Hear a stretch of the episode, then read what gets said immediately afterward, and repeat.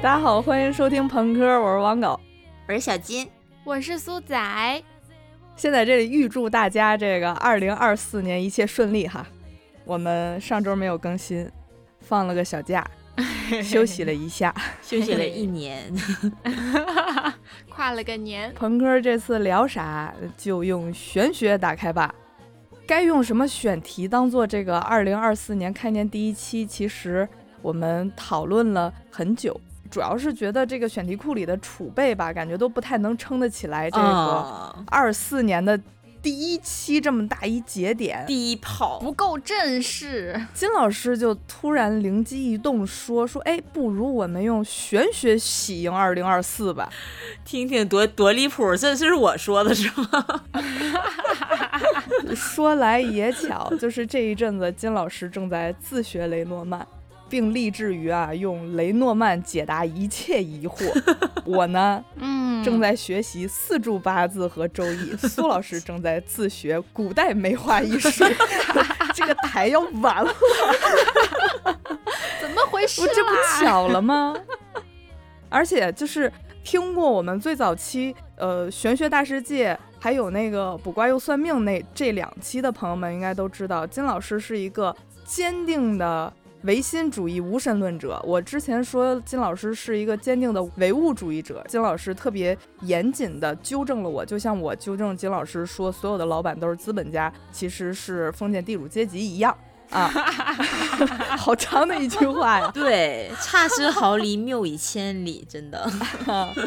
就是他对这个玄学的态度，从哎我不信，我只是信我自己，呃，到这个、嗯快点录这期吧，我怕我过两天我就不信这玩意儿了。嗯，到现在的这个孩子挑食不吃饭，我问问雷诺曼怎么说。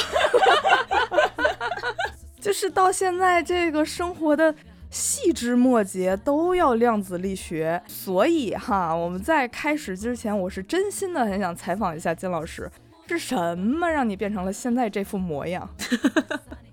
那不赖你们。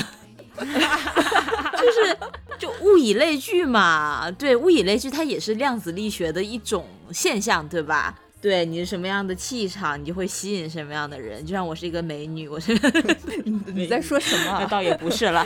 对对，其其实我最开始很相信这个世间万物是有一个嗯、呃更高维存在的。呃，有一些我们不可解释的现象的。我上一次我们聊那个卜卦又算命，我们提到一个我有同事，就那玄学发烧友郝大姐，嗯，就我们有一次在那个外面工作，然后在一个片场，就是闲来无事，我们在间歇的时候，那个就聊起了天儿嘛。然后那郝大姐就说：“哎呦，看一下你的八字，你的那个命格里面，你就是你这个人特别的正，你的财只有正财，对，金老师是正财格，你的姻缘只有正官。”就是说，你你命里没有什么桃花啊、如果要是有那个夫妻宫的话，那就只有一个。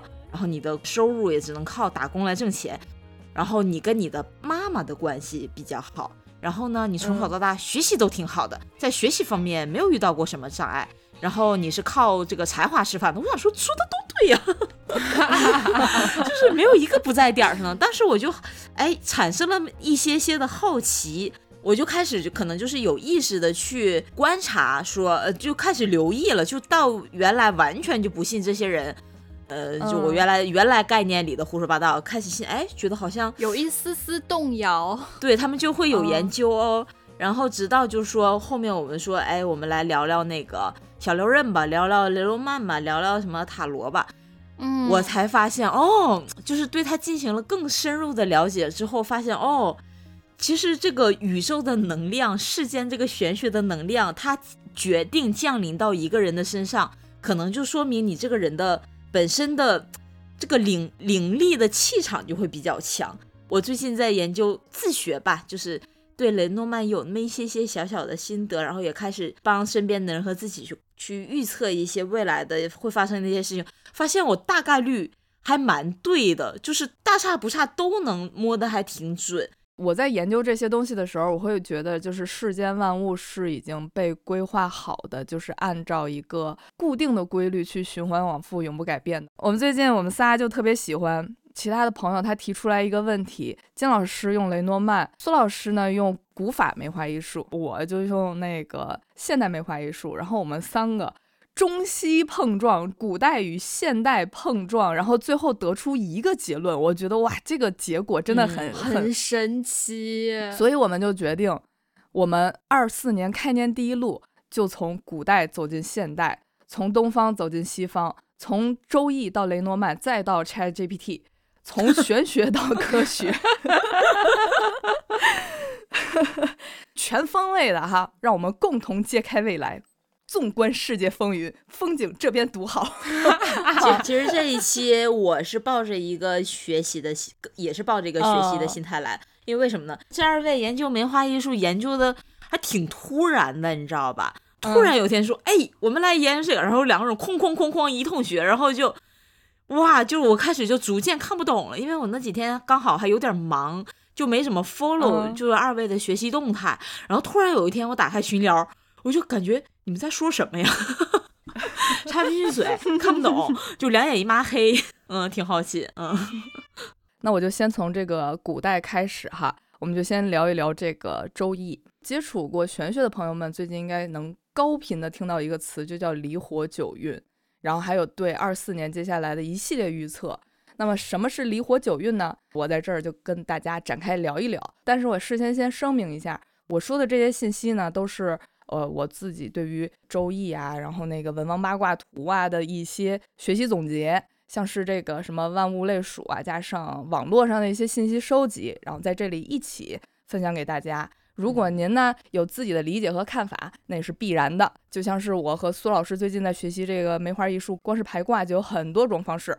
然后那个四柱八字呢，判断身强身弱，它也有什么记分法呀，看得令得柱，每个术数都有自己的门道，都有自己的解法。我也在学习当中，所以有说的不对的地方，思路不正确的地方，也欢迎大家在评论区呃讨论，然后指正，我们都这个兼听为明哈真的很害怕，啊，真的很害怕。就是聊个乐子，你的嗯，学习汇报，对，嗯嗯嗯，对对对对对，学习笔记啊，学习笔记的分享。我记得我第一次说到这个离火九运的时候，苏老师是乙木命，他身弱，然后木生火嘛。然后嗯苏老师就说：“离火是让我离开火吗？是让我离火远一点的意思吗？这辈子不做饭了，真的很害怕。也不是啦，就是就是跟金老师一样，金老师刚才说说你就随便提问，反正这些词儿我连刚光看字儿我都看不懂。嗯所以呢，我们聊这个离火九运，首先我们就知道什么是三元九运，它其实是中国古代划分大时间的一个方法，是由三元和九运这两个概念组成的。大家都知道干支纪年法，就嗯是一一个元就是一个甲子周期，也就是六十年。嗯就是一元，然后三元呢就分上元、中元和下元。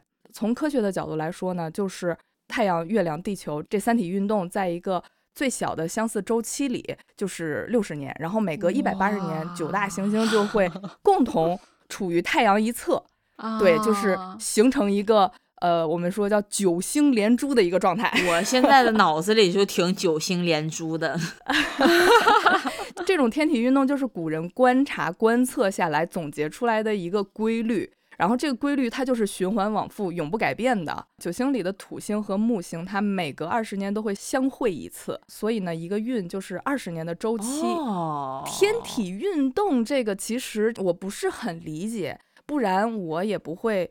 花了五千块钱去报了一个西方占星术、西方占星学的一个班儿，我也没学下去。我没学下去。但是哈，对于西方占星稍微有点了解朋友，我们应该都知道土星和木星对我们的影响有多大。所以我们就是聊九运的时候，嗯更多的其实是聊这么大的一个周期里对我们对社会大环境的一个影响，以及整个社会的变化。嗯，其实是在聊这个啊好科学呀，啊哈。所以说回来，三个二十年的三运就形成了一元，所以就是合称为三元九运。再结合了文王八卦图，将九运分成了九个宫，不是那个前一对爱尔离三的那九那这个顺序啊，是，呃，坎坤震巽中，然后是前对艮离，是这么一个、这顺序。这个就是这个就是那个洛书还是河图出来的那个对先天八卦的一个没顺序错哦、呃，没，错，我的天呐，哎，苏老师这个学习成果十分十分之喜人哈，就是他 他在与这个河图洛书一结合呢，然后他每个运就有每每个就有不同的主题了，所以就是呃上元的一白水运，二黑土运，三闭目运，一直到下下下到我们第九运就是九子火运，也就是离火九运。哦、是这么来的哦就是我运这个运跟我们理解的运气的运，它不是一个运，是吧？我理解更多的是运程，是这么一个就是怎么运行的方啊法，对一个规律。运行一个大过程，方向应该是这么一个感觉。哦，所以说就是谁谁谁那个起大运起运了，他并不是说对他一定会命特好，就走特运了幸运不是啊，就是换了一个活法，类似对，没错，哦他的程序换了一下，没错，这也是大家都嗯、有的一个误区吧，就是说算什么流年大运，或者是这个嗯。人几岁几岁走大运起起运了。他他就是大家会天天以为我到这个时候这个时间段我就走运了，我就幸运了，其实不是，而是说嗯。你在这个人生阶段，你可能会换一种跟之前不一样的活法，嗯或者是你身边的朋友啊，啊、你所经历的事情来，嗯对对对对对，没错没错。嘿，有意思，就像你开车开到高速公路上，它有的有一节儿它就可能会下雨，它有一节儿就是晴天，大概就这么一个意思。哦，那咱们就赶紧看看这个二四年的这个程序 是怎么个运行的吧。哎呀，给金老师急的呀！嗯，早了早了，还有一些技术铺垫。嗯，还有一些铺垫。在讲离火九运之前，我们先去讲一讲这个离卦。嗯，这个离，苏老师应该知道它是怎么写的，可以让苏老师来给大家描述一下这个离卦的 长什么样儿。离卦这个八卦，它其实和二进制很像的，它分为阴爻和阳爻，大家就理解为一条长的直线实线和两条短的虚线。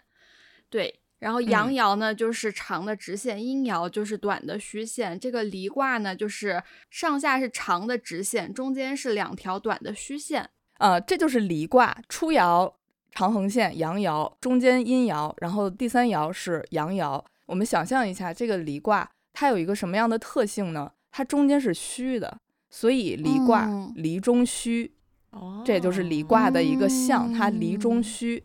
然后离呢，它的方向是南方，南嗯方就是属火的这么一个宫位。周易里是这么来描述离卦的，就是离为日，日为光，离上离下，光明连接，升起悬浮空中，即日复立于天。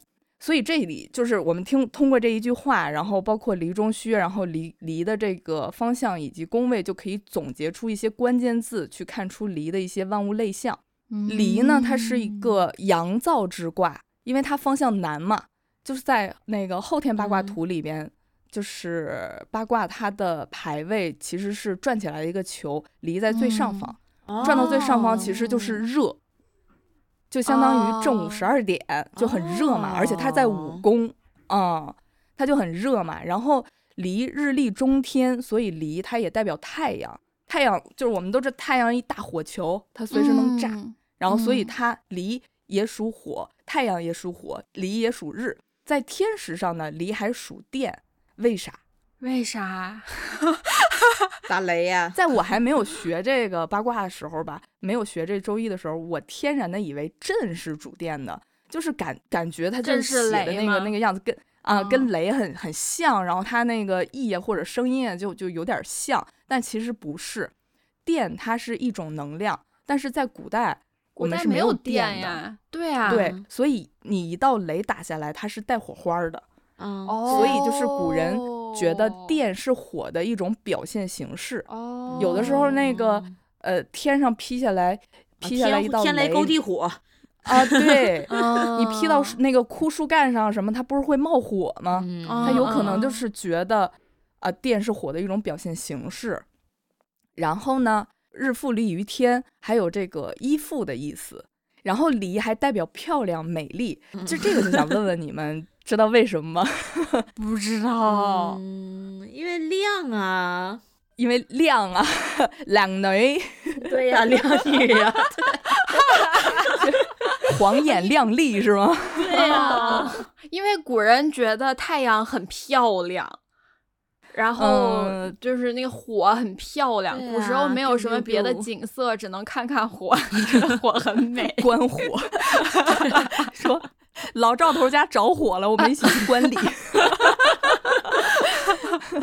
呃，还有一个大家学习的一个误区，就是大家经常学习《周易》或者是什么梅花易数，都是以现代的一个角度和立场去看那些书嗯籍。包括那些嗯那些文献什么的，其实我们要把自己置身于古代那个环境下，然后结合嗯现代去做一些思考。这个“离”呢，我们其实应该看繁体字儿的“离”。繁体字儿“离”，它在这个呃《说文解字》汉代呃许慎嘛，许慎的《说文解字》里边是这么描述“离”的。它“离”就是一个“离”字儿，繁体的“离”啊，旁边是一个“追”。哦这个“梨”它在这个《说文解字》里是“黄仓庚也，鸣则残生，从追离生。”仓庚黄黄色的仓庚是什么？就是黄鹂鸟，然后就是那种很漂亮的黄色小鸟。对，所以它就是看见这个就有有很哦漂亮、很美丽的意思。嗯嗯，所以梨它也可以代表羽毛，然后漂亮的东西。嗯。哦，嗯，然后离呢还代表文书，就是文书也代表一种信息嘛。因为古人认为它只要是有信息的东西，都是有火这个象的。嗯嗯，然后在身体上呢，离它代表了什么？离代表了心，就是我们经常看那个。呃，金水宝那个广告知道吗？肺属水，呃，肾属水，什么来肾属水，肺属 金，金水宝。讲究儿所以这个梨代表了心，心就主火，哦所以就是梨也代表心嘛。嗯，说到身体，然后我们再聊聊人。大家应该都听说了，梨代表中女，但是为啥代表中女？为？啥呀？哪儿来的？嗯哼，你还真挺捧场。其实，其实这个八卦它也对应了一家八口人，父亲、母亲、大女儿、三、哦二女儿、三女儿，哦然后哦大儿子、二儿子、三儿子。乾为天，坤为地。乾就是父亲，坤就是母亲。嗯那所有的女儿，她都是从坤卦的，就是从母亲这一脉相承演化出来的。嗯，所以大女儿她是巽卦，就是她的初爻，就是最下面的那根儿，它是继承母亲的阴爻的，然后上嗯面两道都是阳爻。二女儿就是中女，第二爻她要继承母亲，就是刚才苏老师说的一条阳爻、一条阴爻、一条阳爻这么一个，嗯，嗯，然后按照这个逻辑再去延伸，那三女儿就是最小的女儿，也就是对对卦。因为对上缺，就是第三爻是阴的，然后下面两条都是阳爻，嗯，哎，好像在解数学题似的，你知道？它是一种符号体系，嗯，嗯，然后离它还为甲胄，还为士兵，为啥呢？呃，甲胄。想一想离中虚的这个卦象，哦，它很牢固，中间放个人对，啊就是这个意思。啊，啊，因为它外面都很牢固嘛。它中间是中空的，哦，它中间空虚嘛，然后外面都是盔甲嘛，哦，它里面是装人的哦，然后它还代表士兵，士兵也是穿上盔甲，外面就是那种嗯强硬的包裹，然后里面哦是、对，里面是肉，嗯对然后还然后还代表了文人，文人就是呃，可以说回去就是代表了文书文文化哦信息这种特性。对，所以就只要掌握了这种逻辑，大家就可以去发散的寻找身边的一些觉自己觉得去分析有离火属性的这些东西，我觉得挺好玩的。嗯，嗯，所以电池也是离。嗯，对对对，就是我们都知道，呃，心属火，那也想问问大家，那你们觉得血液属不属于离卦？啊，就上来就要考考我呀？但血液是液是液体哎。我我之前就想过这个问题，我不是想考考大家，不是让我考考你，就是因为我害怕，就是这一整大段都是我自己在叨叨叨，大家就大家就觉得很烦，我就想适当的多一些互动。哎呀，挺突然的，就是不让我们提问，但是准备了很多设问。对对对对对对。是一个认真备课的人啦。那王老师，血液是不是离卦呢？你觉得呢？我觉得不是哎，血液是一个流动的状态。因为刚才就解这个离卦的时候，感觉它是一个嗯比较刚硬的一个存在呢。呃，不是，血液它其实是离卦，因为它是红的嘛。不是，血液的循环是不是靠心脏？这样，心脏不跳了，那你血还循环吗？所以血液要看它的一个动力源是吗？嗯，也有这方面的意向。对，那我再好科学有一个更复杂的，就不能有一个单独看它的形态，要看它的本质是吗？单独的形态，我觉得不是很准确。就有一些比较复杂的事物，你看它的单独形态，其实不算是很准确的。嗯，所以就是还有一个更难的啊，有一个进阶的红绿灯算不算是离火？什么鬼？是，肯定是。为啥？它要用电？不是，你看那红绿灯的排列，就是红黄橙是吗？是这么个排排布方式吗？你家红绿灯红黄橙？你家红绿灯没有绿啊？请问？红黄绿了。但是我觉得啊，他从他这个能量上去想一想的话，他有的有的地方的那个红绿灯，它用的是太阳能嘛，也有可能啊，也有可能。但其实我觉得更准确的说法是，红绿灯它是传达信息的哦，它是，所以它是离火，哦，它是文书那一卦。哦，我以为就是按照他那个卦的那个画法哈，就像类比刚才那个士兵甲胄这么个规律，红绿灯是上红。中黄下绿，呃，红和绿是一个非常，我我瞎说，我这延伸，就是红和绿它是一个实的，但是那个黄它是一个过渡的啊，它是个过渡的阶段，对，它是忽闪忽闪一下，就很像它中间那个断开的横线。从这里就可以听出金老师对雷诺曼的研究是非常之高，对，就很会看图说话。对，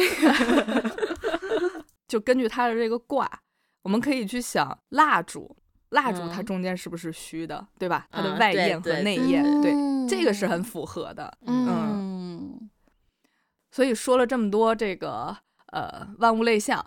就是还有很多很多其他的好多东西，就是有这个呃离火的解释，但是在这里就不跟大家过多的赘述了啊。那我再 Q 一遍吧。那么我们二零二四年的运 到底是怎么运行的呢？不要着急，还没到呢。开始说这个离火火运之前，咱们先来回忆一下。二零零四年到二零二三年这个艮八运，我要笑死了！真的好像在领那个专家发言，然后就扯半天扯不到正题，就大家最关心的一定要放最后才讲出来，前面都是九块九试听的。就真正四九九都引起你的兴趣。我要讲这个，这周易的起源是一个那个 一个华胥族的少女踩了雷公的脚印儿，踩了雷神的脚印儿，突然肚子一痛，怀胎十二年，生下了一个人头蛇身的儿子，叫做伏羲。辅观天象，俯察地理；仰观天象，俯察地理。哎呀，多高呢？差不多得了，差不多得了。正经的啊，正经的，咱们大家可以回忆一下，就是零四年到二三年，大家有什么明显的感觉？暴露我们岁数。我们要去聊这个，嗯，离火九运嘛，就要去跟之前的二十二十年做一下对比，看之前的二十年和这这个现在的这个即将要进入的这二十年之间有什么不一样卦的对应上有什么相似之处，我们要有这样对比，然后大家的感受才会更深一些。所以大家可以回忆一下前二十年你们有什么明显的感觉？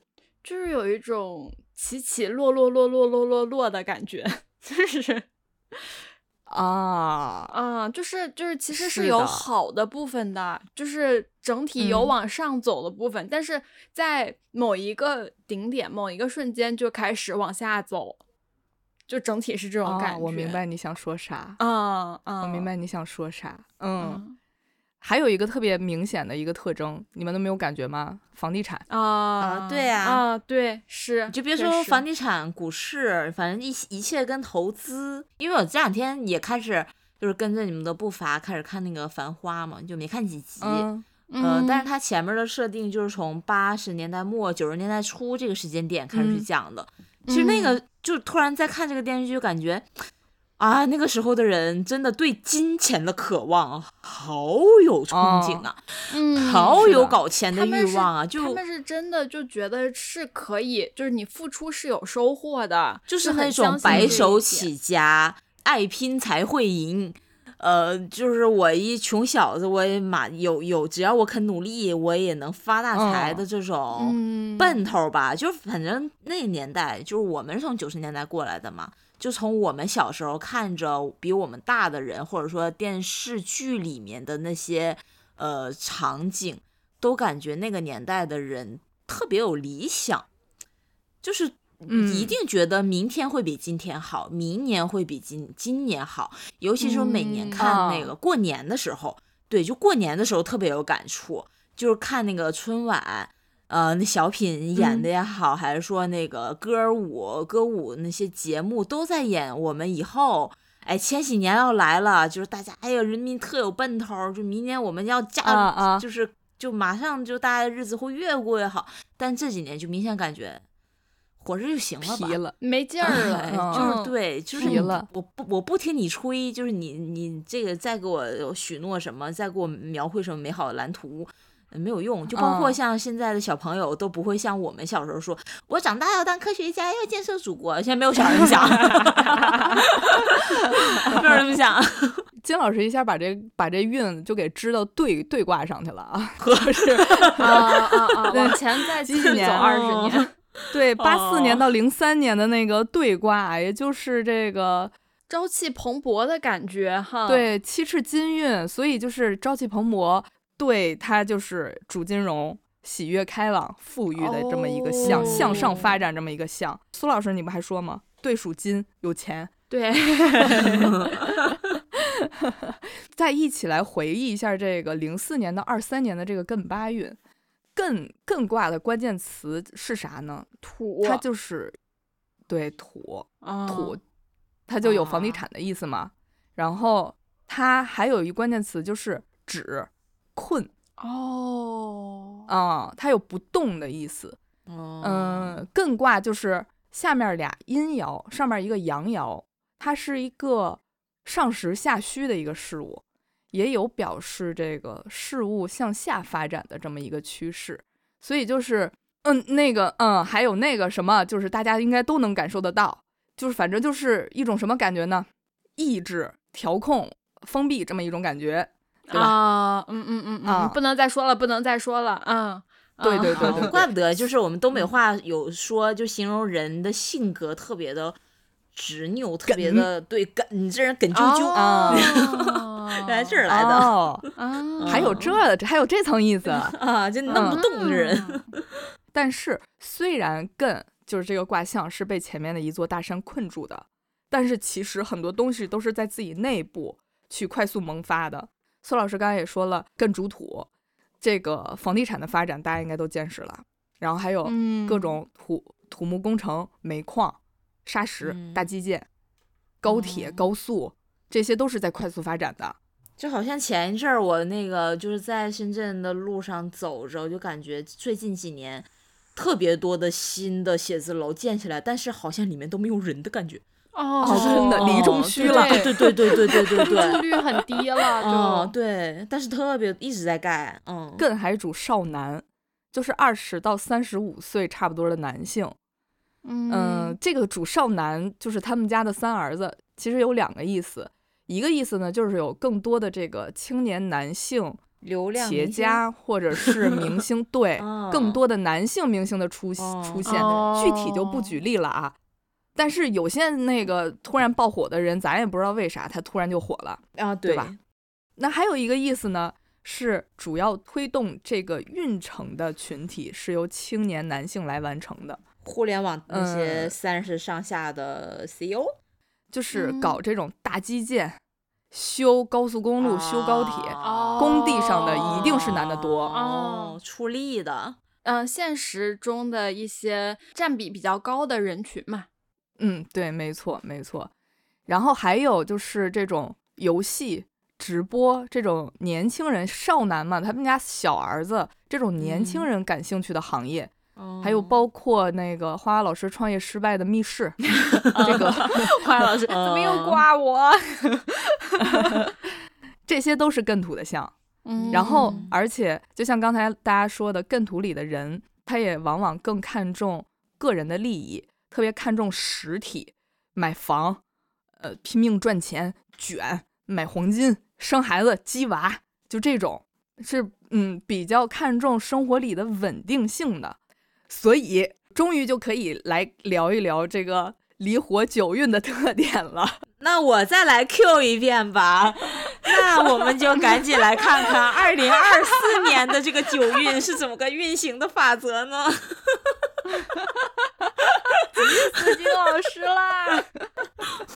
就我们根据我刚才咱们聊的艮土的这个逻辑去推演，其实离火九运的这个特点，我们就显而易见了。嗯，首先，可以大家想一下，可以像火一样快速传播的是啥？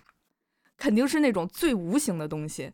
放在咱们现代来看呢，就是造谣、八卦、哎呀，家里的丑事、公司要裁员的信息。你就不能宏观一点儿啊？信息、通信、互联网、传媒、文化、思想、潮流，这些一定会快速发展。就是越是无形的东西，它就越属于离卦的象。再说到无形，就还有一些虚拟的产品，嗯什么呃互动类的这种生活产品啊，无实物那种虚拟经济，呃 VR、AR，然后包括亚文化这些、嗯也都会得到一定的发展。AI 算吗？AI 也算，它算是科啊学、科，它算是科技嘛。星星之火可以燎原，就会有很强的发散的感觉，就会让我们会觉得未来这些事情可能门槛儿会变得很低。嗯，然后就说到了刚才我们说离它还有什么像？它有美，它有美丽的这个啊意思。嗯所以美业它也是一个趋势，它也是一个行业趋势。但是里面不仅限于是人的美、形象的美、外在的美，还有宠物的美、环境的美、我们居住环境的美，还有精神上的美，这一系列的美，精神上的美，嗯，精神上的美也是美了。哦对对对，心灵。美。嗯 对，这里说的这个美丽，就不仅仅说说的是外貌上的美丽，美它是包罗万象的。这里的美，它的就是很广义、很宏大的，心灵上的、嗯精神上的、心态上的。然后，并不是说呃未来二十年就是注重美了，就是要去加重大家这个容貌焦虑啊。其实不是的，不是说想告诉大家你去打玻尿酸去吧，你去做水光吧，你去做超声刀吧，不是。就像我们 台，就是给大家做一些精神美容，是吧？对，没错，精神美容它也算是一种美嘛。你心灵美丽了，嗯身体就健康嘛。离火和艮运最不一样的地方在于，离火是放大人们的精神需求的，人们会对华丽的、美丽的，然后背后有文化属性的，像是呃精神疗愈、玄玄学这种东西，会被这种东西吸引。反正就是总结下来，就是、哦就是要美，要精神，哦不要那些实实在在的，就要这虚的。精神满足。嗯，是，其实想想现在，因为离中虚嘛，嗯，就想想，其实现在已经慢慢有这个感觉了，就是呃，工作上卷的人，咱不能说越来越少，也但是也能说没有之前那么多了。嗯大家更期待的就是去旅游啊，去享受生活呀，嗯，去充盈自己内心啊，就已经不再以工作精神为主离职，离中虚。对对对对对，你这啥都能套进去，你这是。就是不再以工作为重心了。然后，而且对于成功的定义，也可能会像就是从更土那会儿的，呃，有房有车有嗯钱、这种实体标准去着东西啊。对去定义成功了，可能会变成逐渐你的品味、你的思想、你的见地这种比较 虚的标准。我说我这两天这个哎买包的心情怎么异常的这个澎湃？离中虚，这 个没用的玩意儿，接下来就说要说到咱们这些中年女性了哈，就是三十到五十岁的女性事业肯定会更旺，这个大家应该都已经有感觉了。还以《繁花》来举例，哪些角色最出色、最立体？我相信大家的感觉应该是一样的。对吧嗯，金老师应该没有看到后面，嗯，看到后嗯面应该就有更深的感觉了。我现在看的汪小姐就是林子林前对嗯，对，那个那个李李，感觉他是前几期的一个，就是在上海滩这个商场上面的一个不动声色，但是运筹帷幄大局的运筹帷幄，暗潮涌动的对暗潮涌动的这么一个角色，对对对对对对 对。然后那几个男男的反而在那瞎忙都，汪小姐、玲子。对，然后林红，甚至那个呃卢美林，都很丰富、鲜活、立体多元，嗯很有自己的风情和特色。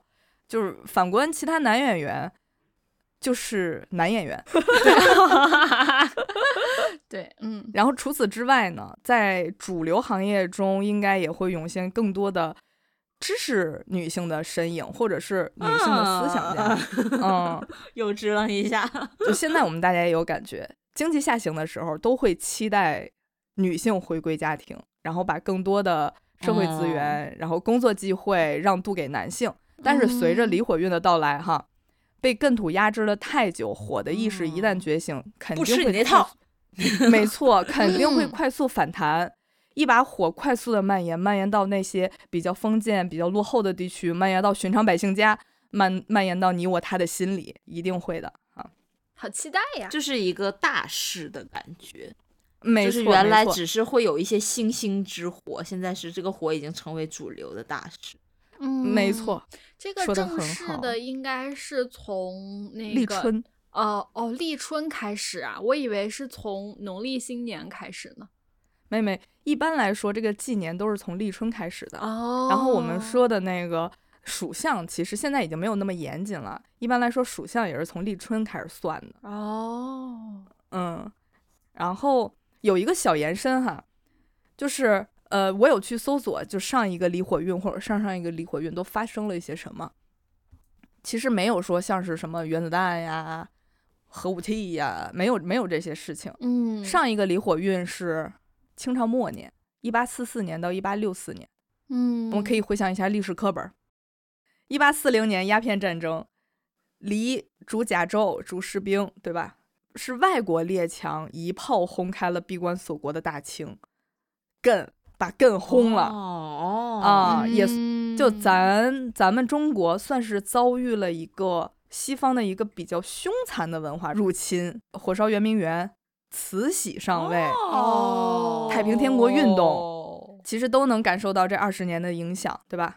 大家如果感兴趣，可以自己去搜索一下哈。嗯，说了这么多，其实是比较好的像，对吧？那我们接下来应该注意点什么？因为这嗯个世间万物都是阴阳两面的，所以也需要有一些注意的地方。嗯，离中虚，这还出 出现了太多次了哈，这期听完，大家脑子里全是这几个字，只记得离中虚，就是容易出骗子。外实内虚的相嘛，就有点这个哦不劳而获的想法，就可能会有一些电信诈骗呀，或者是对应的心灵疗愈上的一些诈骗。杀猪盘，对，嗯然后还有一些像嗯是这个什么心灵法则呀，这这一系列这这一些骗局，所以需要我们去甄别。就是大家可能会感觉到心灵上的空虚、离中虚嘛，然后，嗯 但是我们可以去通过学习去丰富自己，因为理有主文书，而不是说去盲目的追求一些心灵的慰藉，从而上当受骗。嗯这个需要大家擦亮双眼，是吧？再一个呢，大家是不是感觉天气都越来越热了？哦，真的，今年深圳尤其就是往年冬天起码能冷个十天二十天，今年就冷那么几天吧，就一直都是哦二十多度、二十五六度左右这样，就很，而且嗯是一年比一年冬天要冷的时间要短，然后热的时间要长。啊不，止南方吧，北方夏天也挺热的，可热了。曾仕强教授他有一个预言，就是二四年可能会有小冰河时期。就我们嗯热到不行的时候，就会气温骤降，因为气温上升会导致南北极冰川冰盖融化，海水蒸发，然后云层就会遮盖太阳，气温就会骤降，就会形嗯成小冰河时期。反正大家勤看着点天气预报吧。等等等，哪哪年开始？二四年说是哦，二就是就是今年啊，对，嗯说是二四哦年，今年终于可以嗯买羽绒服了，十年没买过羽绒服那也不至于吧。刚才也说了，离为甲胄应该会有战争，但是哪儿有说不准。家庭我说不准啊，是家族之战，这一家八口的战争，就是我说不准啊。大呃，其他的大师们那些学家学者们应该能说得清，但是我可能说不清。但是我觉得啊，玩股票的可以买点军工股，我不炒股啊，我只是往这上想啊。说说身体上我们该注意什么？离为目，眼病会增多，这个我我深有体会，眼特别的难受，这一阵子还眼花。哦，我这一阵儿那个隐形眼镜儿特别容易有掉嗯出来的感觉，干是吧？哦哦就有的时哦候去离火，上那哎呀个。干，去去去健身去运动，尤其是一出汗什么的，就特别容易干，就感觉那个眼眼镜马上就要掉出来了。对，眼病会增多，所以大家还要注意眼部护理哈。眼部护理。以后我们播客的那个开场音乐都改成那个眼保健操的那个音乐，保护视力。边听边做。这个热就是离热、发烧这种热疾也会变得多起来。另外，结婚这个事儿也不太行了，离婚率也会上升，然后夫妻呀、可能也会不太和谐。那就是得离，啊，对对，就是 离就是离去离。在这儿也要也不能说警告大家吧，就是劝诫大家别随时随地不分场合的发疯了。嗯，离火开始，大家都会有一些急躁，比较容易冲动，哦比较容易上头，冲动了就容易做一些很冲动的事情，就会有不好的结果。所以就是还是静下心来，去弥补空虚，然后去耐心、谦逊、谦和啊，为人处事。好，就是说了这么多，大家要不要根据这个逻辑来推演一下，二十四年可能会怎样，会发生点啥吗？咱播客得火呀，咱咱们台我们是可能得火中女，对呀，这仨人岁数加也快一百岁，中女啊，离中虚，就我们这种虚头巴脑的就容易火。离它还有鸟叫声，你知道吗？叽叽喳喳、吵吵闹闹，就是咱们一定会火。大家肯定还是对工作这一方面儿关心的更多一些嘛，就大家肯定还会想知道，就从二四年开始，公司也好，还是说一些呃找工作求职也好，公司主动开人的几率，或者说你员工主动离职的几率会会是怎样的啊，这个有点不好说，你知道吗？啊？因为这个比较取决于个人，但是只能说一个大项，就是说，呃，我个人感觉啊，主动离职的想法可能会增多，但是不一定会付诸实践，但是嗯。很可能就是我很有很强烈的想要离神职，职，嗯嗯嗯。对对对，嗯。想要离职的这种想法，其实可以说一下离火运来，老板可能会是什么样的。这个其嗯。实、嗯啊，这个其实是有一点儿依据的，也不是说女老板，艮土运的时代，可能老板的就是大的项，可能更倾向于做大做强，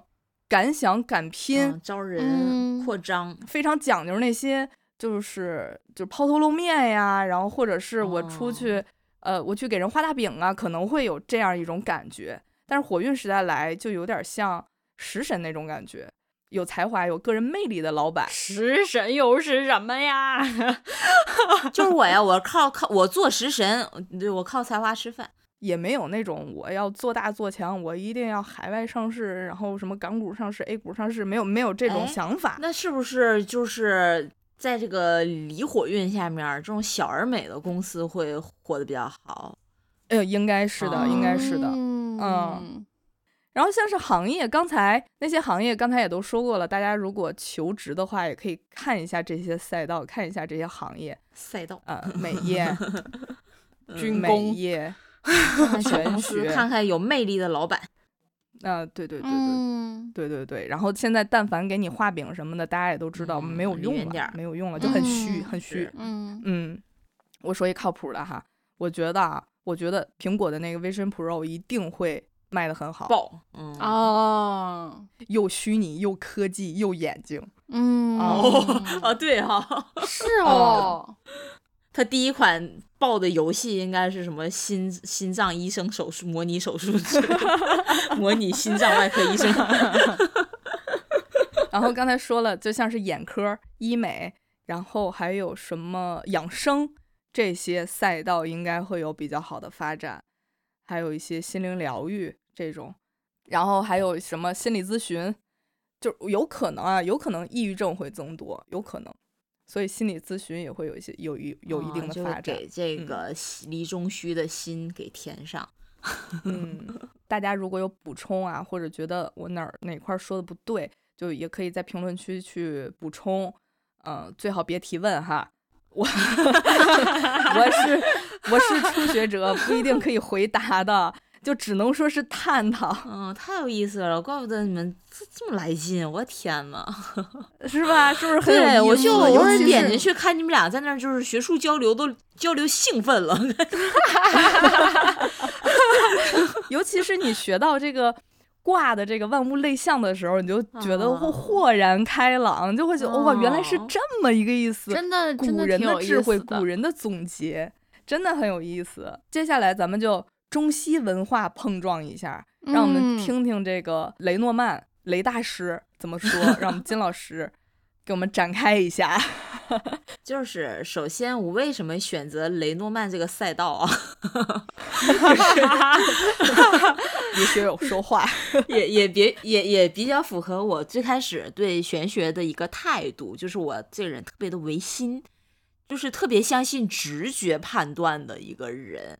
呃，跟我的 MBTI 性格也比较有关，没有那么多的耐心去研究，呃，那些卦象啊、符号啊，就是那些嗯很嗯确定，就是它就是它，就是这么一个已经有呃成型的系统化的理论的东西。就是我可能没有这个耐心去研究啊，这是我的问题。嗯，就雷诺曼，我为什么一下子就就能够嗯，就是给它实践起来了呢？就是因为它非常的简单，它非常非常的简单，而且它因为你数学不好，啊，对 对，因为你数学不好，你如果学梅花易数的话，就会像我一样卡在算术上。算不了 余对数。而且它也不需要，就是它有三十六张牌嘛，它每张牌嗯也不是说我这张牌就一定代表这个意思，它只是给了你一啊个大概的方向，解读的方向。嗯但是具嗯体你把它解读什么样，全靠你的直觉和感应。所以我觉得啊，这还有经验，对它特别适合我。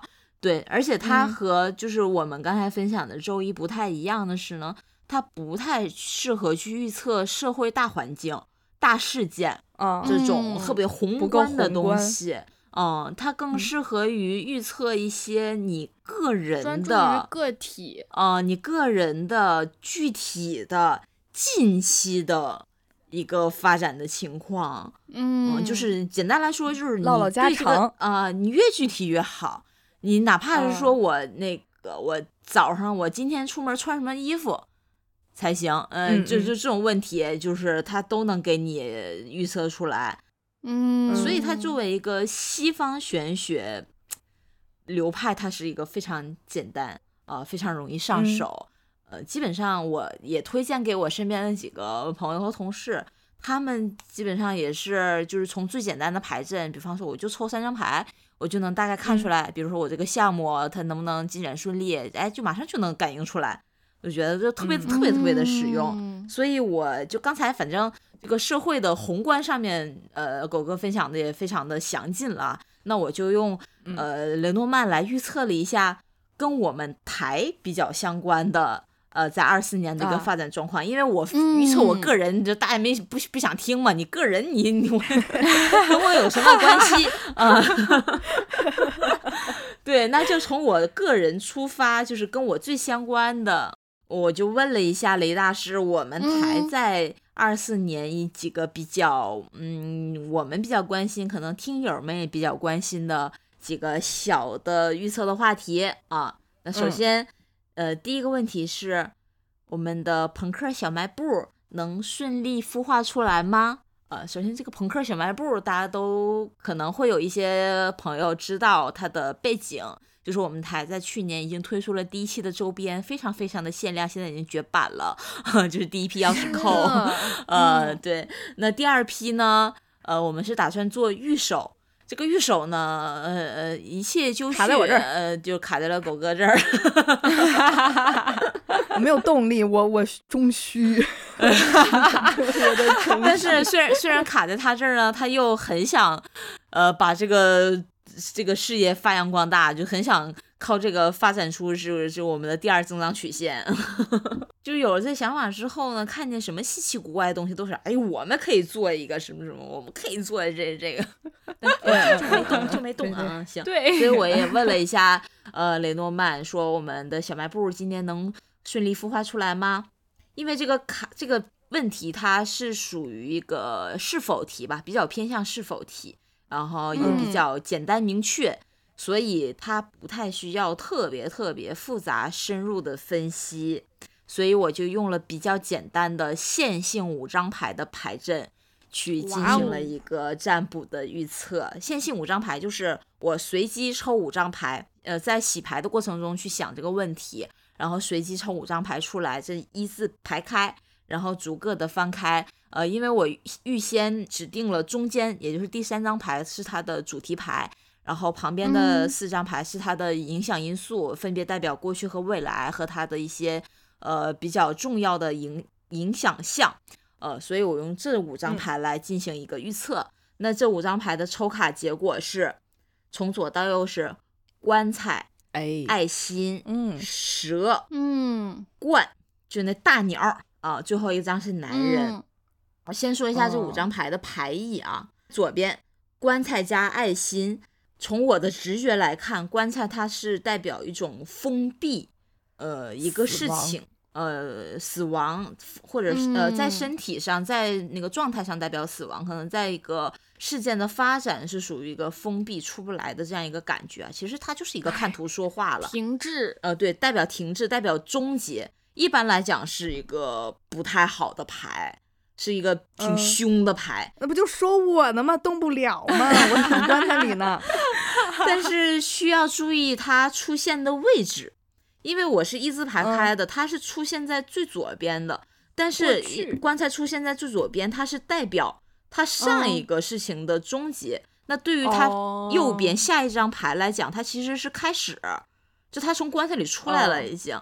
所以这个哦牌棺材在最左边，它的右边是爱心。其实爱心是，嗯，就是可以从字面理解，就是一个打心眼儿里特别喜欢这事儿，特别开心，一个喜悦的状态，代表着我付出真心和爱。我看见这个爱心上还有俩小翅膀，是不是？啊，对，很有动力的感飞觉啊，对，开心到起哦飞。所以综合这两张来，这两张牌来看，就是我们朋克这个小商品事业吧，其实刚刚结束了上一个项目，就是这个钥匙扣的项目，然后哎，正哦准备满怀欣喜的打开下一个阶段、下一个新的小商品计划了。就它是代表一个过嗯去的一个已经过去的状态，就前一个阶段是这么样一个状态的。嗯其实我觉得这个还蛮符合，因为我们当时去想这个预手的时候，真的。很兴奋。很开心，呃，小小剧透一下吧，真的很很不错，呃就肯定很抢手，就是我们自己恨不得留一万套是这种，对。然后我们再往右边看，中间这张蛇牌，也就嗯是我预先指定的一个主题牌啊。啊，它挺不好的。呃，这牌特啊。凶，呃蛇嘛，咬人、缠人、嗯啊，它嗯。还在最中啊。心，所以它就代表我们这个小商品事业发展的一个核心的状态。就怎么说嗯呢？就蛇牌的出现，有点拧巴，啊、就会代表这件事儿它特别的复杂，棘手、九曲回肠折啊、你看那个蛇这个十八弯你，你看这个这个牌上这个蛇的状态，它是缠在一个棍儿上的，啊，对，这么盘旋着向上，说明就这个蛇把你这个事儿缠的解不开套儿死，死的，就一个很难缠、很难解开的状态，有点套住了的感觉，而且。嗯也有可能啊，也有可能，因为我想我因为我想象了一下，因为我去跟工厂沟通的时候，他们那个用丝啊、用线呀、到底用什么颜色，应该是一个比较复杂的一个过程。我就是我觉得啊，嗯、嗯，就是它会比呃一般蛇的出现，就会代表着这件事儿比你预期想象的要更加的复杂，没有那么的啊乐观，没那么。就是你顺利之前把这嗯事儿想简单了，哦、哦，你你之前把这事儿哦。想的太顺了，而且你注意看，啊。蛇它是缠在一根儿木棍儿或者说一个树上，你看一般蛇的出嗯。现都是在一个。比比方说你爬树，你这人在爬树，爬爬爬，哎，本来爬的挺好的，你以为到那个树顶了，结果一抬头，哎，一蛇在上面缠着呢，在那盘着呢，哦。就有一种就是突然出现意想不到的困难，吓你一跳，哦，就这么一感觉，哦。就是对，这就是我们，然后就会导致说，哎，你把你吓一跟头从树上掉下来，哎，我不爬了吧，就是有点知难而哦退这么一个感觉，嗯。嗯，对，它就是现在的一个状态啊。那我们再继续看这个第四张牌，就这个大鸟儿的冠。大鸟儿其实是一个挺好的牌，就是在你事业，尤其是在事业、在工作上面都是一个很好的牌。它代表着改变、进化。你去到一个新公司，或者说你爬到了更高的位置，是一个推陈出新的一嗯个意象。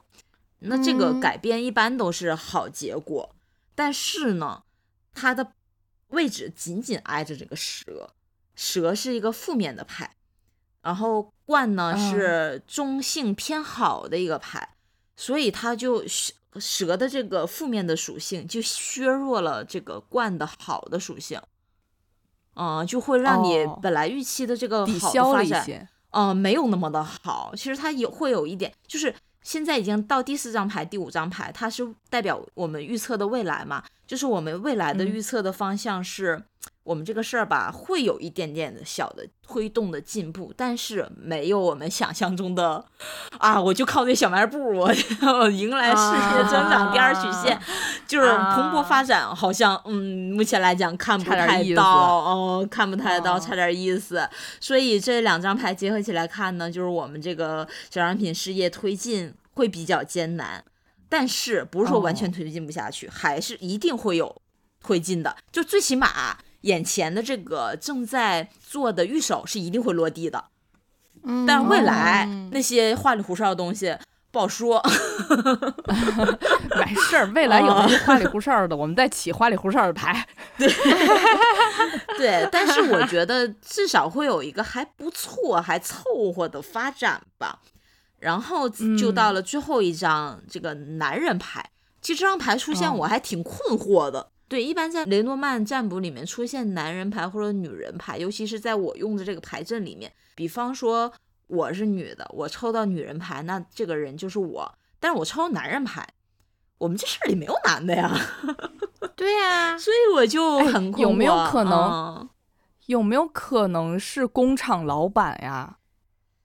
呃，有可能，因为哦它这个它的位置在最后，就是会它指向的推动这个事呃情，最终的一个因素，也就是比较关键的，在未来比较关键的一个因素。那真的可能是工厂。嗯、有可能，所以我我这个真的没有。我对这张牌没有太强的感应啦，呃，因为它也没有什么特殊的含义，它就是指代人，它纯粹就是指代人。所以，我们听众里面如果有比较精通雷诺曼的朋友，也可以帮我们 就是补充一下。反正目前，我还以为你说呢，咱们听众里边有比较精通设计的，可以帮我们设计一下。哎，给你懒的，哎呦，还停在那个蛇那儿呢。不，还停在棺材那儿呢。总的来说啊，朋克小商品嗯的事儿，就咱们就是真的打心眼儿里喜欢做，哎，就是真的很喜欢很喜欢。啊，然后也成嗯功有孵化出新的东西，但是过程真的比我们想象中的难，就是知难而嗯退什么的嘛，我们就又很擅长，就是没没有办法，对，就是谋事在人，成事在天吧我。们就大难临头各自飞吧。第二个问题，第二个问题可能跟嗯我们听友们关系比较大，然后大家可能也会比较嗯感兴趣。就是我又问了一下，嗯、我们朋克在二四年多出什么样的选题，就大家会更嗯爱听，我们才会更受欢嗯迎。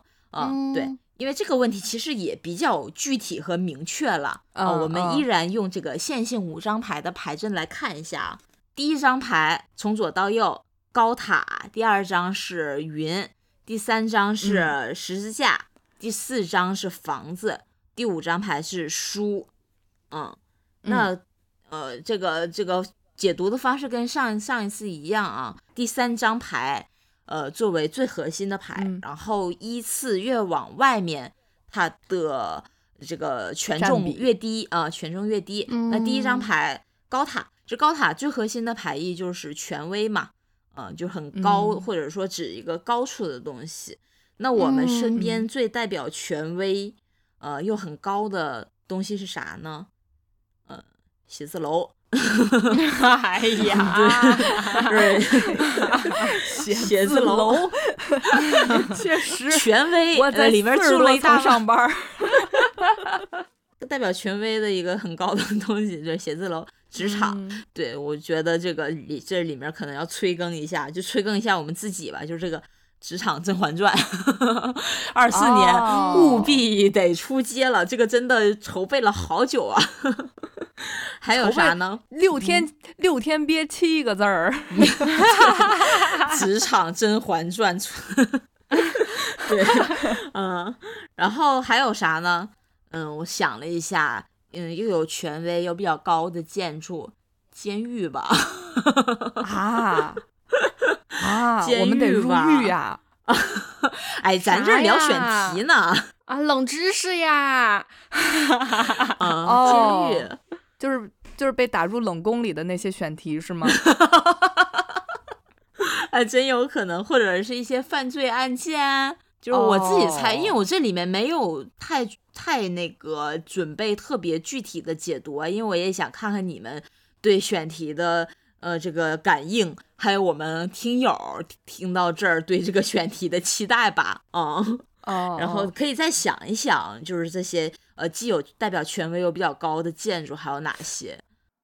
哦，代表权威啊，其实还有像是医院、学校，其实都算，就是政府机构其实都算。但是我感觉我们哦。可能多需要聊一些职场相关的话题，因为这个、嗯。其实这一块儿跟前面就是狗哥分享的这个离火九运，就大家关心的一些话题也比较相关吧。大家可能更关心哦。就是我在职场的一个状态，就是我干什么才能保持我一个呃生活和工作的平衡，能够不让工作就是牵绊我的所有，就是我能找到一个哦。内心的安稳。对，就可能多哦。聊一些跟职场相关的话题。然后其实这个第二哦。张牌跟这个关联性，我觉得还蛮大的，因为第二张牌嗯。是云嘛，因为云这张牌在整个雷诺曼里面也是一个挺不好的牌，尤其是在描述事件，对，尤其是在描述嗯。事物发展状态是很不好的，因为它不像是棺材，你棺材出现，那我就死心了，它都锁死了，它肯定就嗯是一个大失败。但是云你就看不清，拿不准。就摸不不确定透啊，就是让你闹心，就让你有压力，就让你对困感到困扰。对对对对，所以我感觉嗯这张牌的出现，可能预示着我们应该多聊一些困扰自己的，就大家会嗯在啊生活、在工作、在一些家庭里面，呃，就是一直都想不通的这些问题，拿不准、看不透的，这就特别哦烦的这些话题。确实嗯，啊，这张牌看起来就是那种迷雾重重，人。然后、嗯对，嗯，感觉把你视线都遮住了那种感觉。帮帮大家雾里看花这么一个方向的。对，就帮大家稍微拨开这么一些谜团，能稍微见点光亮的。对，就毕竟我们也是中女嘛，就是稍微还就是在这个时代里面带点能量。嗯在这个时代的浪潮里摸爬滚打过，浮浮沉沉沉沉过。对，然后接下来就是最核心的这张牌了，就是想问、嗯问你们一下，你们看到这张牌的感受是什么？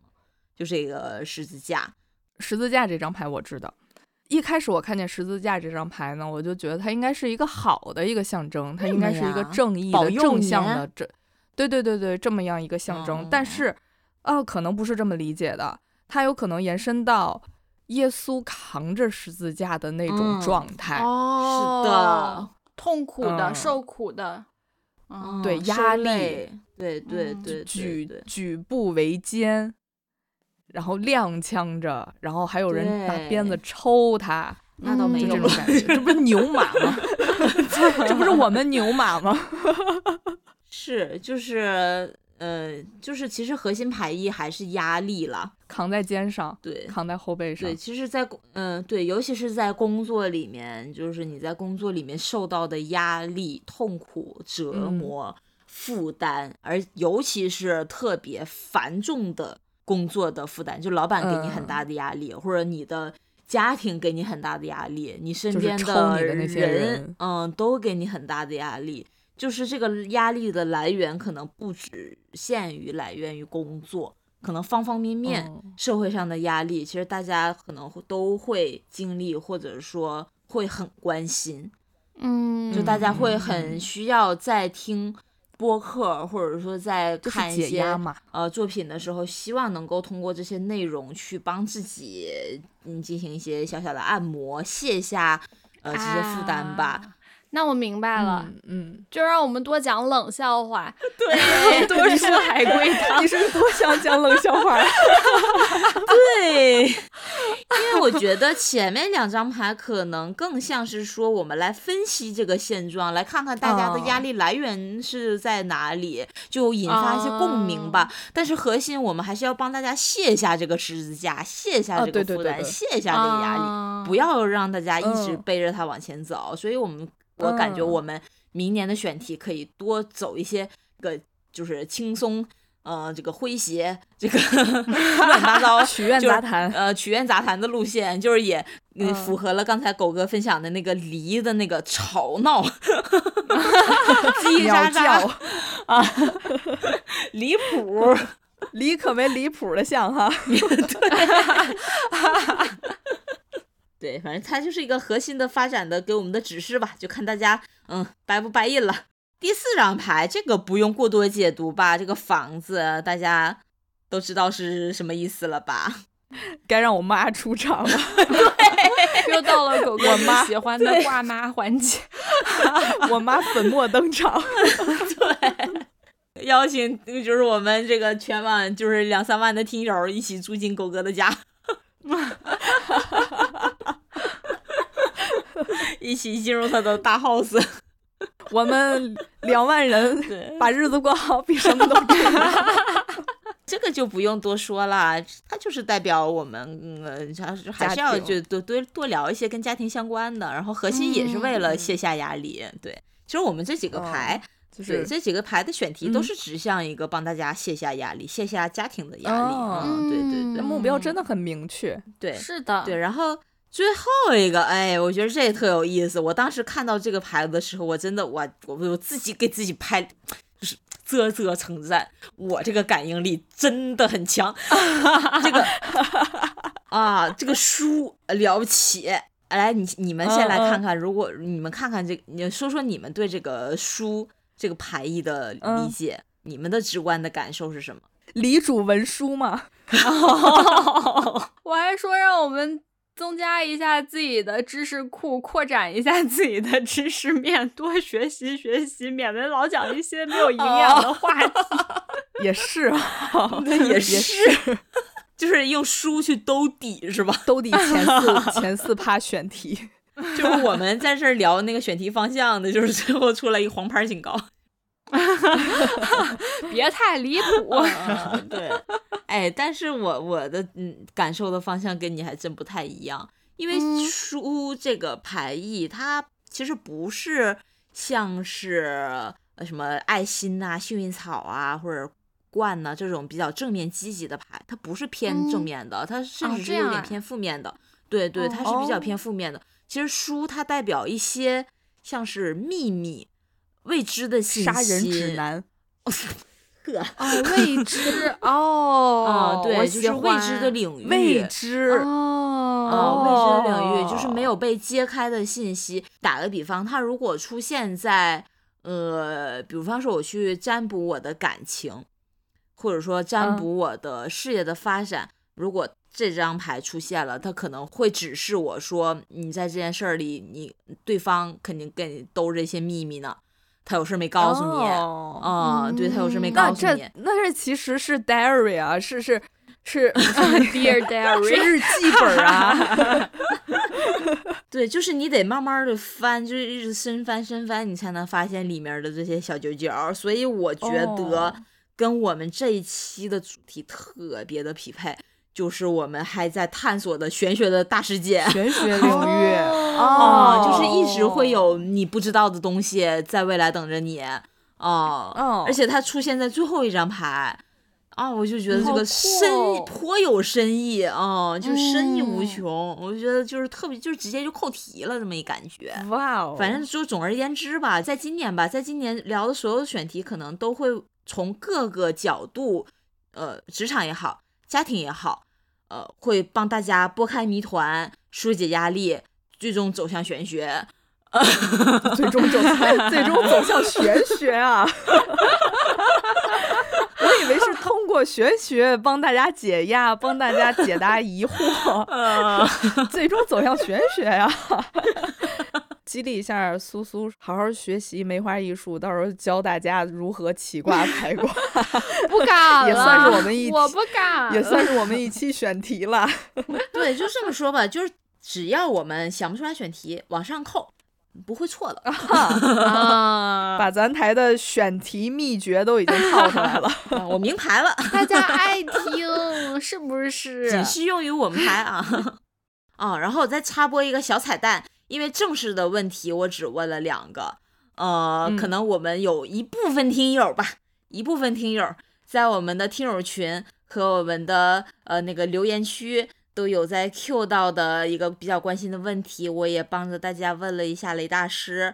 就是狗哥的这个他自己的私人呃电台节目叫做入夜电波，已经注册了能有一年多的时间吧。嗯，是呢，甚至比朋克的这个注册时间还要早。啊，一期都没播，一期都没录啊，写了一大堆还写了一。堆稿。呃，他今年能进行他的首秀吗？嗯，我也问了一下，因为这个题比较的简单，比较的直接干脆，我只抽了三张牌。这三张牌是嗯这样的：第一张米老鼠，嗯，是老鼠；第二张月亮；第三张男人。怎么又出现这个男的了？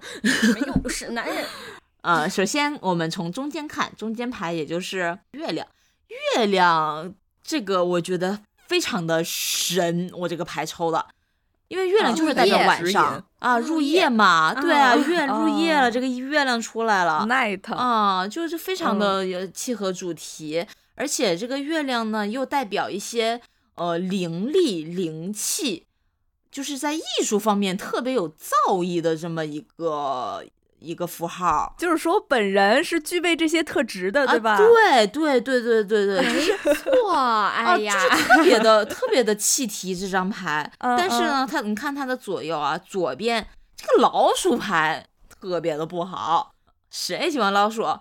瘟这个疫，对它，它代表着你家，你都说那个你家进老鼠了，都代表你、嗯你家进嗯贼了。过过街老鼠，人人喊啊打啊！老鼠就是代表偷窃、损失、嗯传染病，就是等嗯等吧这些。但是在这里面就是代表一个，嗯，就是损失，嗯，这个事物在流逝。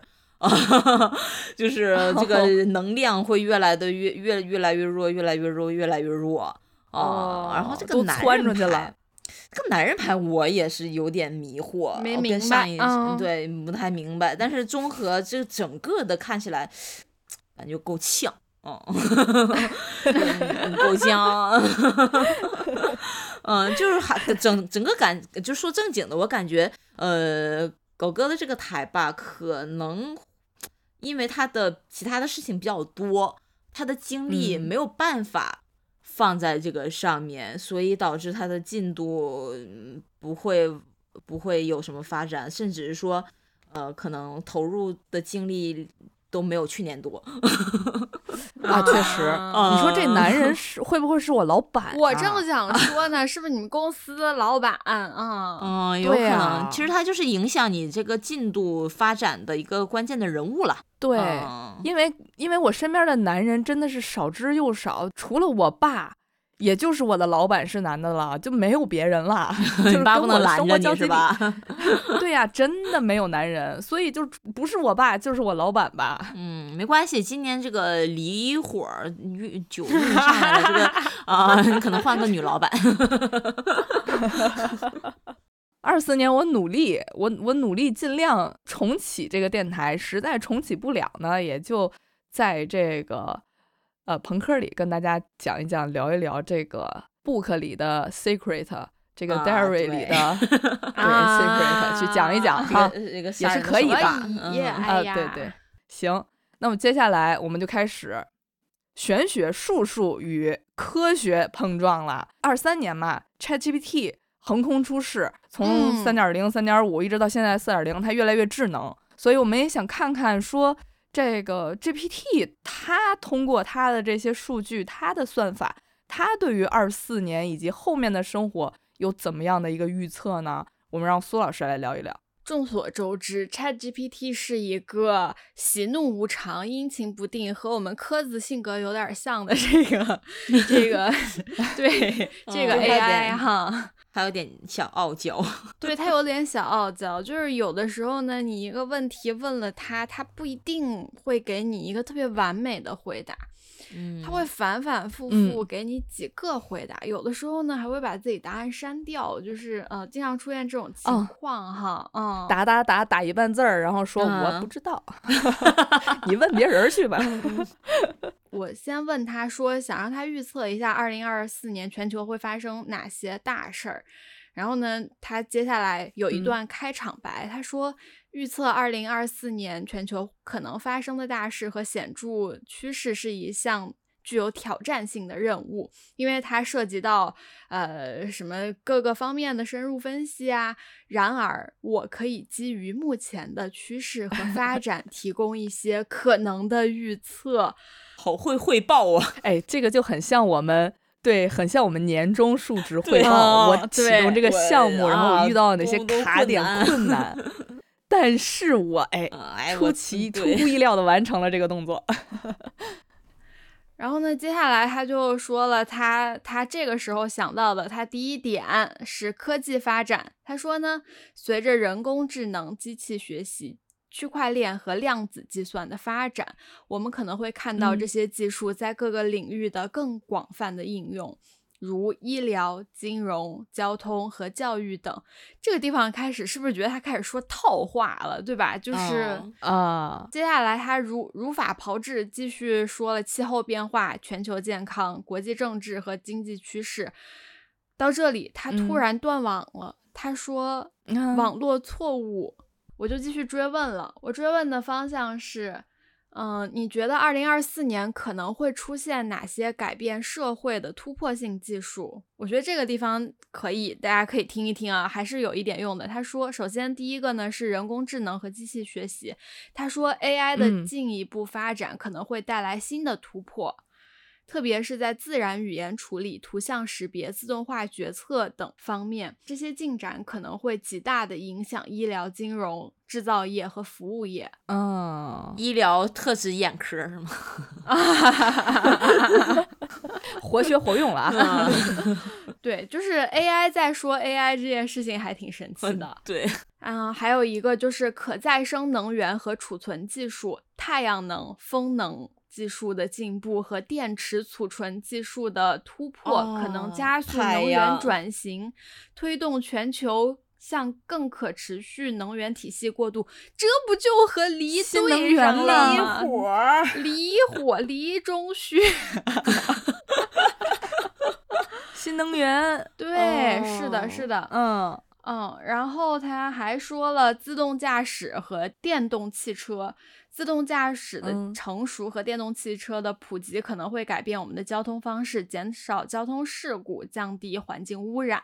这个其实，啊呃，目前还挺，就是你已经能看出来趋势是了是一直都在研究的课题啦。对嗯对。嗯，然后接下来这个就是虚拟现实和增强现实，这也和狗哥说的苹苹果的那个显对对上了，对上了。他说，呃，就是就是 VR 和 AR 的技术进步可能会改变娱乐、教育、医疗和零售行业，提供更沉嗯浸式和互动的体验。接下来还有一个我觉得值得关注的，他说航天技术。航天嗯商业航天，他说的是商业航天哦，不是嗯我们一般意义上知道的那哦种，就是那不就是国家那个航天。马斯 Neuralink 吗？对，嗯是的，是的。他嗯说，那个就是商业航天和深空探索的进步，可能开启新的太空时代，包括月球和火哦星的探索，甚至是太空旅游。哦，就还蛮有意思的。哦嗯，哎哦，是不是因为那个 Open AI 是马斯克投的？他已经撤，他已经撤了啊，撤了吗？啊，他已经撤了，嗯，我我以为是他投的，所以在他最最开始的那个那个就开内容始植入库里面软的植入广是吗？对对对对对，那也不至于，那也不至于，应该还没有到这种嗯。地步啦。然后除了这些重大的突破呢，我还嗯，那想问问他一些，就是可能就是出乎意料的事情嘛，就是嗯你你也不能一直都是突破嘛，可能会有一些走下坡路的时候，对吧？或者是人类想象不到的一些，对，这些回答也蛮有意思的啊。首先，他说嗯了全球政治重大转变，就是可能会出现意想不到的政治事件，例如说重哦要国家的政治体制改革、变革、意外的选举结果，或者是突然的国际协议签署等。哦，而且这种如果真的有的话，影响应该还对蛮大。对，然后这个就还有点像脱欧那种感觉是吗？啊啊啊，或者说，就像当时那个那个特朗普上台的那一年开始，就变化格局变化都挺大的。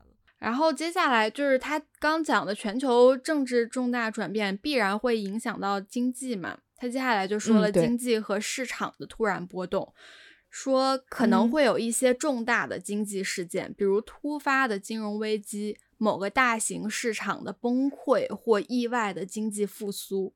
你说这个，因为我也有问过 GPT，它嗯就是基于呃现在的科技和社会的快速发展，能不能去设想出一些出乎意料的事件？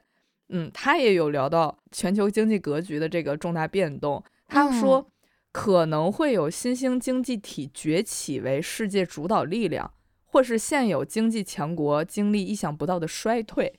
这个挺耐嗯人寻味的，对其实真的因为它还嗯蛮有指向性的。他特意说了重要的，或者说强国这样，对嗯，对，然后接下来呢，他还说到了自然灾害或者环境的变化。他说可能会发生一些极端的自然灾害，例如突如其来的大规模地震、洪水，或者不寻常的，对，或者不寻常的气候变化。哦，这不就就是小小冰川时代吗？对，地震真的，我觉得真的今年好太多了。哦，一月一嗯号开始，嗯，这个真的太太邪了，嗯，对，就是走着瞧吧，走着看吧。然后他还有那个，他不是还有说环境变化吗？说气候变化可能导致海平面上升，威胁沿海城市。嗯，对对。接下来呢，又说到了重大医疗发现或者是公共卫生事件，这点我还挺想不到的。他说啊，呃，可能会有嗯意想不到的医疗突破，或者新的公共卫生危机，类似嗯那种大流行的突然爆发。是不是就是这一阵儿的那个甲流啊？也都是热病，哦，对甲流、乙对哦流热病都是热哦，病。真的哎，有一种你一定会轮着的那种感觉，就是谁跑不了它是什么感觉？就是嗯你刚好一茬儿，你就下一茬儿就啊立刻接上，对对对就对对，嗯就撑死让你歇个那么一个礼拜。你就大家跟轮班排班儿似的，对对对对对，嗯我在年前就经历了这么一个阶段。嗯，对，最后他还提到了社会和文化的快速转变啊，说可能会发生改变公众观念的，呃，公众观念和行为模式的社会或文化事件，如有草根运动引发的重大社会变革，这个能播吗？我这边是，他是有不同的回答。他说，嗯可能会出现全新的社会运动，对性别、种族、工作和生活方式等方面的传统观念提出挑战。都还挺耐人寻味的。就是我们选题里面的那个呀，家庭啊，帮大家舒压呀，传统观念提出的挑战，那就不就是不结婚吗？不就是不结婚要离婚？你怎么还不结婚？最后呢，我让他生成了一下，觉得他自己就是 GPT 自己觉得能代表二零二四年预测的这个图啊。首先，它生成了一张乱七八糟，你根本看不懂什么玩意儿，但主题特别明确，就俩机器人在打架，就莫名其妙。然后有一个地球仪在花小花园中间立着。然后呢，边上有一群人站在马路中间，马路中间有一些呃看起来很高科技的汽车啊，这些应该代代表着新新能源吧。然后天空中还有一些飞行器，我就问他说，呃，图上有一些飞行器，你是认为二零二四年会有外星人来吗？他说不是的，这些飞行器代表了未来科技的进步。很抽象。然后，嗯，就这个我觉得不是很满意哦，就让他再生成了一幅，这个还挺有意思的。这幅图，反正到时候我们都会放到生动词里，大家可以看一下。这幅图呢，它确实就是呃，和刚刚狗哥讲的那个各种种族不同的人坐在一起，一群人坐在一起，但是呢，大家每个人。可能是手里拿着一些那个手机啊、pad 啊，也有很多的人戴着 VR 头盔啊，然后还有哦。就是、就类似那个苹果出的那一款那种全新的，对对对。Pico 啊啊啊啊，Pico 那种，嗯。对对，这个还挺神奇的，而且它的背景呢也是有一些传统建筑和现在现代建筑的这种混合的，我觉得这个也蛮贴切的，大家都可以到时候可以看一看。嗯，也可以去问问他了，看他会不会给你生成不一样的图片。嗯那说了这么多哈，其实也是希望可以给听众朋友们的生活一些小小的参考。ChatGPT 也说了，就是他说了那么大一段之后，他也说了，说这些预测是基于当前的大形势的大胆猜测和想象，未来总是充满了不确定性，真实发生的事件可能会比我们目前能够想象到的或者推演到的更加多元且复杂。毕竟嘛，离火运来了，就会给我们提供更广阔的传播空间。也希望大家理性看待，保持谦虚，保持心灵的开阔。走什么运只是参考，活着开心才最重要。嗯，最后祝大家撞大运，对撞撞大运运，美美与共，美美与共，美嘛，离美美，啊！祝大家美美与共，美美与共，拜拜。拜拜。拜拜。女士们、先生们，欢迎您乘坐。